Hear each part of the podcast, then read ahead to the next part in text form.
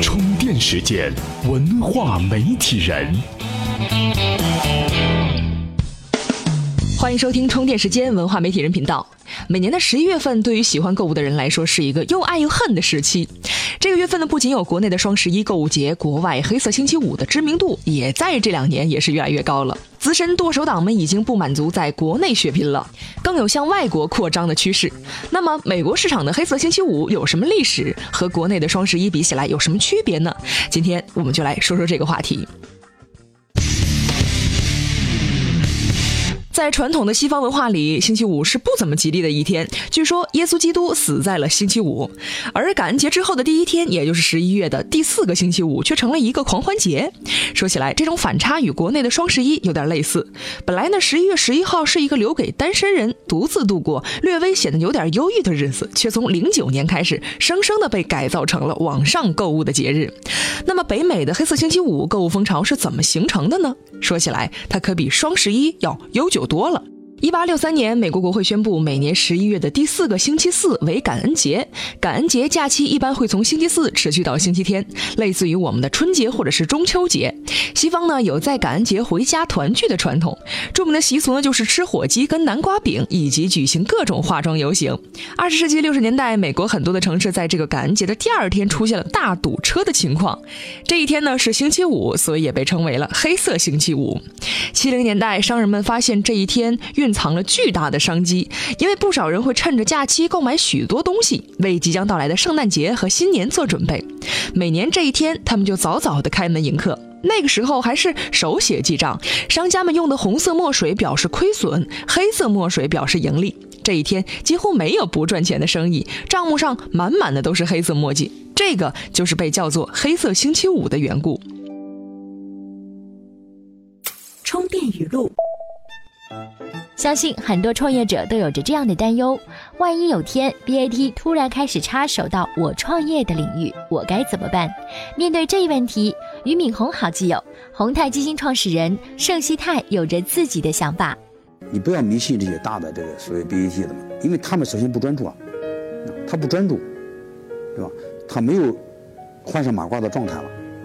还有一个就是说，目前为止，他们。可能去收购一家或者怎么样一家，他不可能切这么深，所以这方面呢，我们我们可以选择策略，可以说我们去跟这些大的这种巨头去合作，利用他们的市场，利用他们的入口，利用他们的渠道，利用他们的品牌的美誉度都可以。但是，我觉得首先我们有一个已经有了一个非常自信的一个基础。欢迎回来。国外媒体报道呢，二零零五年起，黑色星期五就成为了美国一年当中最繁忙的购物日。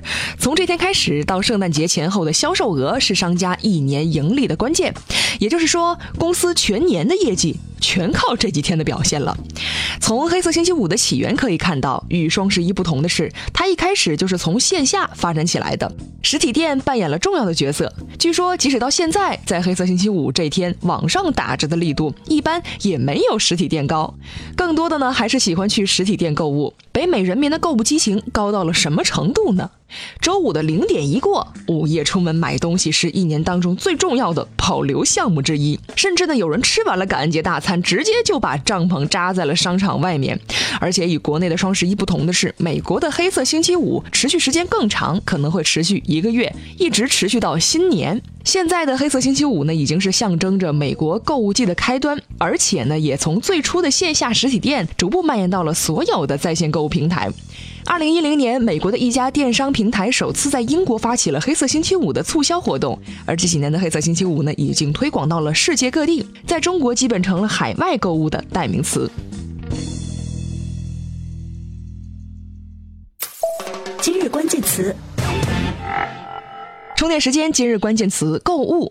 我们前面说了那么多的黑色星期五的历史，那么今年的这一天发生了什么呢？今天推荐的文章援引了权威机构的调查数据，表明今年的购物热潮当中，线下销售依然是占据着主导地位。另外，中国游客为销售额的增长呢，也是贡献了不少的力量。那具体是怎么回事呢？您在充电时间的微信公众账号中回复“购物”两个字，就可以收到这篇分析文章了。您现在听到的充电时间系列节目呢，是为了让您更好的利用上下班的路途、体育锻炼和家务劳动的时间来补充资讯营养。这是充电时间项目组为广大新商业时代的经营者们准备的音频内容服务。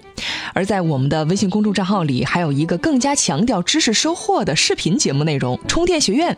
在那里边，我们每天都会分享一个可以帮助您进行商业实操的知识点：如何写好文案，如何给微信加粉。创业者如何聪明的从投资人那里获取支持？网络营销的秘诀、社群运营黑魔法等等，那里有大量的方法论。现在呢，正在内测，懂套路的小伙伴们早已加入了。今天的节目呢就是这样，感谢您收听文化媒体人频道，我们下期再见。随时随地，随心所欲，你的随身商学院。这里是充电时间。